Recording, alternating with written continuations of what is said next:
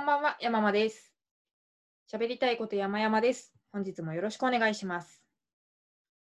この番組は35歳のインディーズエッセイスト山間が喋るエッセイを配信するものです。これを収録しているのは2020年6月29日月曜日です。いやー、今週はですね、今週後半からちょっと忙しくなっちゃって、多分ポッドキャスト撮れないので、今取りだめている最中です。うんなかなかまだ私はステイホームしているので、もちろんね、最低限外出しますよ。だけれども、何もないんだったらば家から出ないと。あ、すいません。ちょっと洗面所なもんで今。あ、体重計をスイッチを押しちゃった。ピピピピ止まった止まった。えー、そうなんですよ。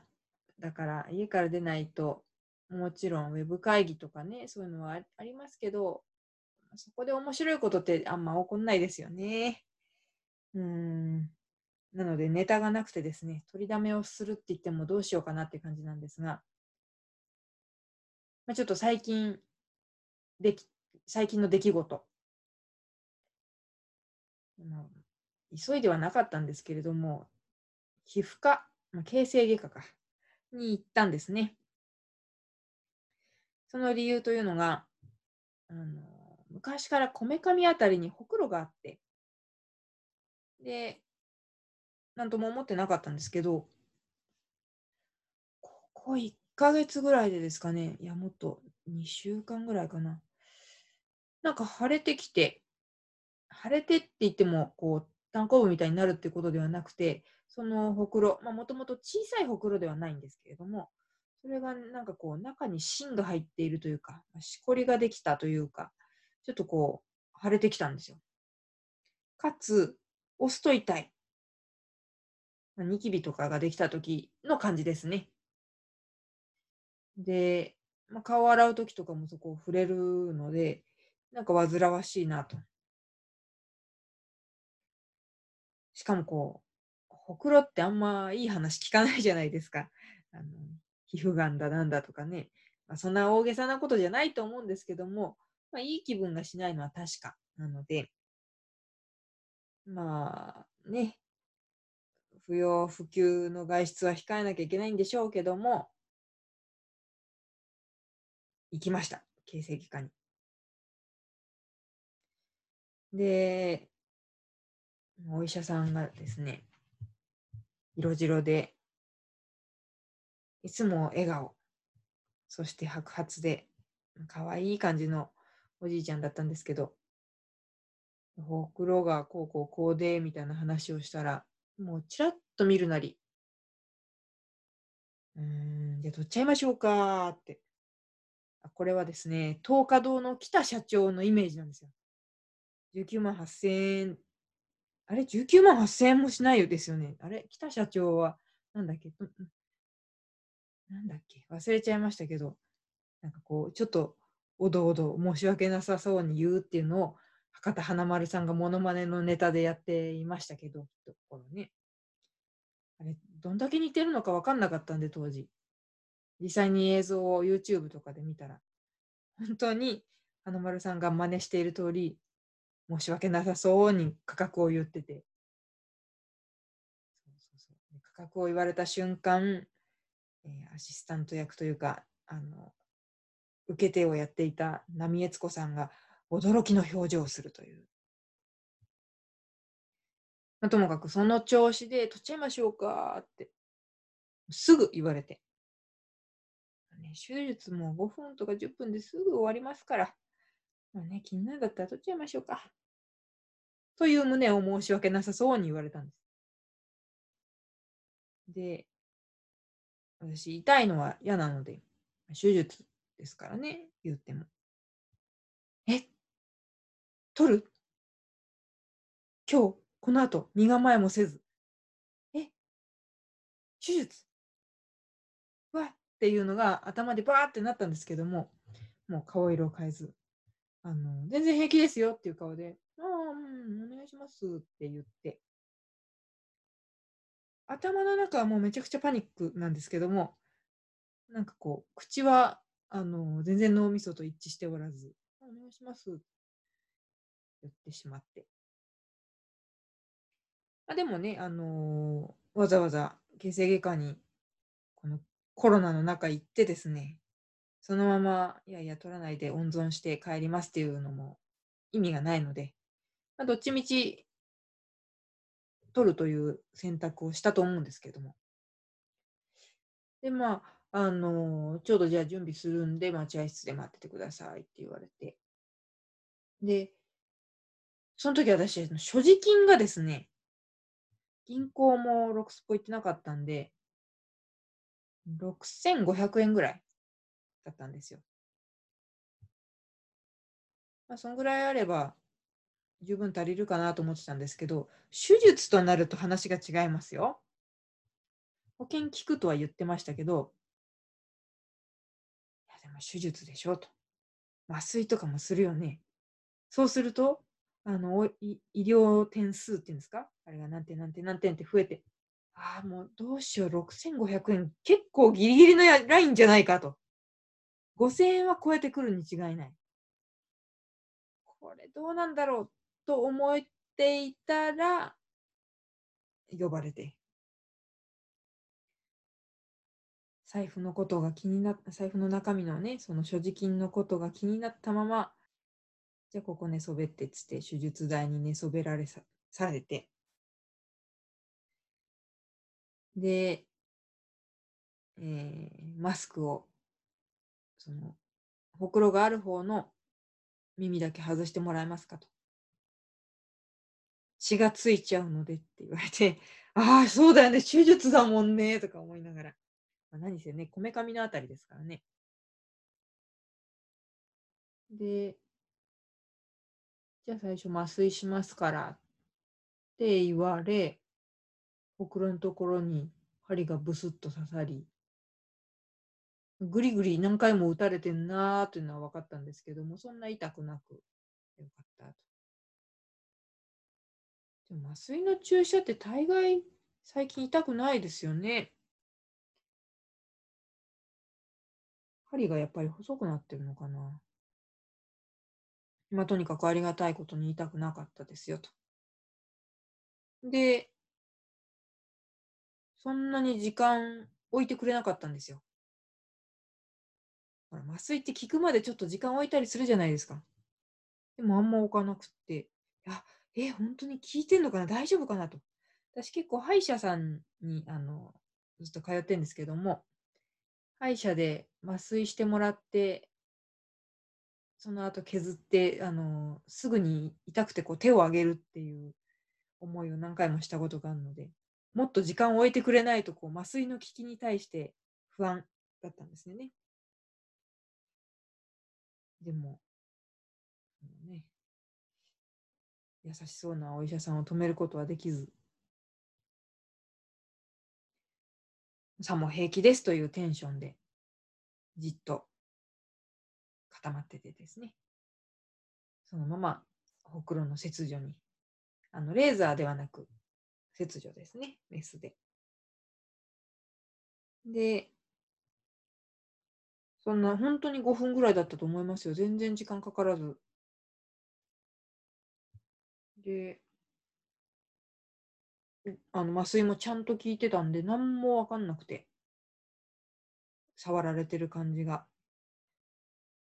強いて言うならば、この縫合するときに、ああ、今、糸で塗ってるっていう、ああ、自分のこめかみがなんかこう、餅巾着のあの巾着部分みたいなことになってんだろうなって思いながら、感触がね、感触っていうのかな、あの、麻酔が効いてはいるんですけど、ああいうの分かりますよね。それがちょっと気持ち悪かったですけれど。もう、なんていうか、これノートに今書いてる、修法っていう記事にも書いたんですけどね。ちょうど私はこのコロナの間、あの医療ドラマ、医療タイムスリップドラマの仁、大沢たかおさんのやつですよ。あれを全部見たんで、それのことがずっと頭にあって、大変ですよ、頭の中。手術に対して怯えているし、所持金に対して怯えているし、そのその一方であの TBS ドラマ「ジン」が流れてるわけですから大忙しですよ。そうジンは割とよく麻酔なしで手術するんですよね。江戸時代ですからね。で、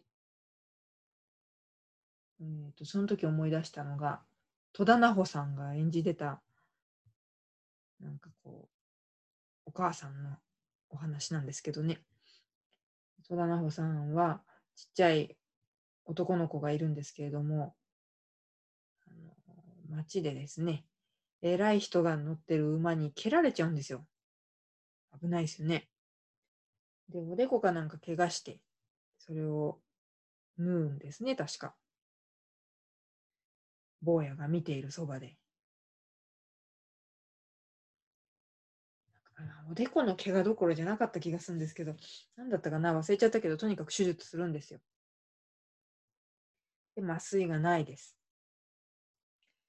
あのすごく痛いから麻酔を、うん、どうしようみたいになってたんだけども、もうやっぱ母は強しでね、大丈夫ですと。痛みなんて耐えられますみたいな。で、手術するんですけど、やっぱ猛烈に痛いわけですよ。だからこうみんなで抑え、えーと、ちょっと捏造してるかもだけども、私の記憶の中では、なんかこうみんなで抑えて手術してあげてたんですよね。いや、ドラマ見てた時も、ああ、なんということだと思いながら見てましたけど、こんなね、麻酔をガンガン効かせてもらって、小さい傷の縫合をしてもらっているだけでこんなに気分が悪くなっている自分というのは、なんということだ。江戸時代の人すごい。戸田奈穂すごい。まあ、戸田奈穂さんじゃないんですけれど、もうなんかこう、ジンのね、オープニングテーマが私の頭の中で流れましたよ。医療技術の進歩はすごい。これ麻酔なしだったらばこんな小さな傷だったけどめちゃんこ痛かったろうなと思うとありがたいことです。最後にね、痛み止めもあの飲み薬も数数粒いただいてですね、うん、至れり尽くせりですよ。で、まあまあまあ、痛むのはこめかみばかりではなくて、財布も痛みますからね。してこなきゃダメかなと思いながら待合室で待ってましたら、呼ばれて、ギリギリだったんですよ。6070円。危ない。その後薬も取りに行ったんですけど、それはなんとかこう、 QUICPay で払えたんで、よかったです。実はまだ今も縫った跡があっ、これ1週間しないと抜糸できないんですね。で、その間ずっと絆創膏をつけてなきゃいけなくて、うん、なんか、ね。見た目は悪いですね。でもこの絆創膏を取ると、糸が割と頑丈な黒い糸なんですよ。こう、なんだっけ、フランケンシュタインじゃなくて、顔に縫い目がある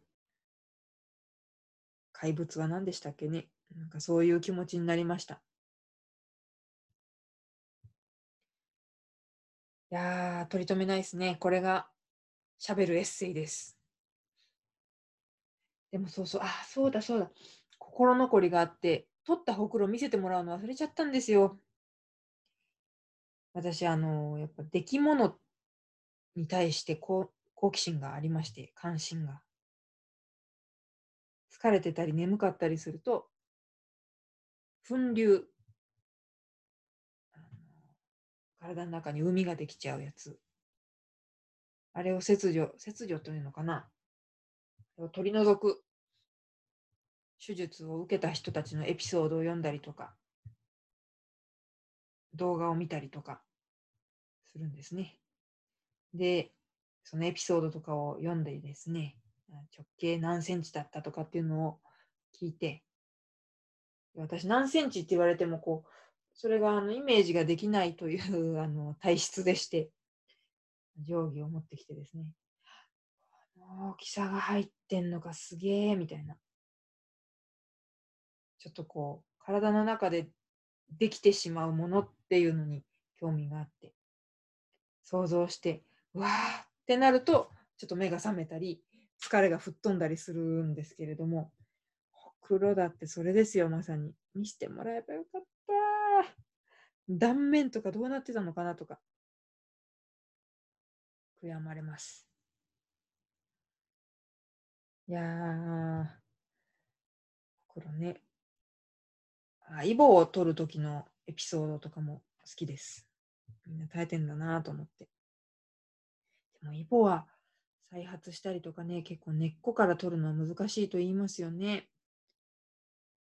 今回のほくろもなんてことないといいんですけれど、うん、もし、そういうですね、出来物系を取り除いたエピソードがあったらこっそり教えてください。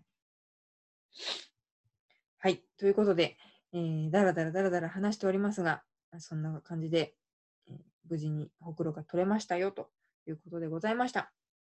本日は以上としたいと思います。私が書いた電子書籍、突然告知に入っていくという。これ入り方考えた方がいいですね。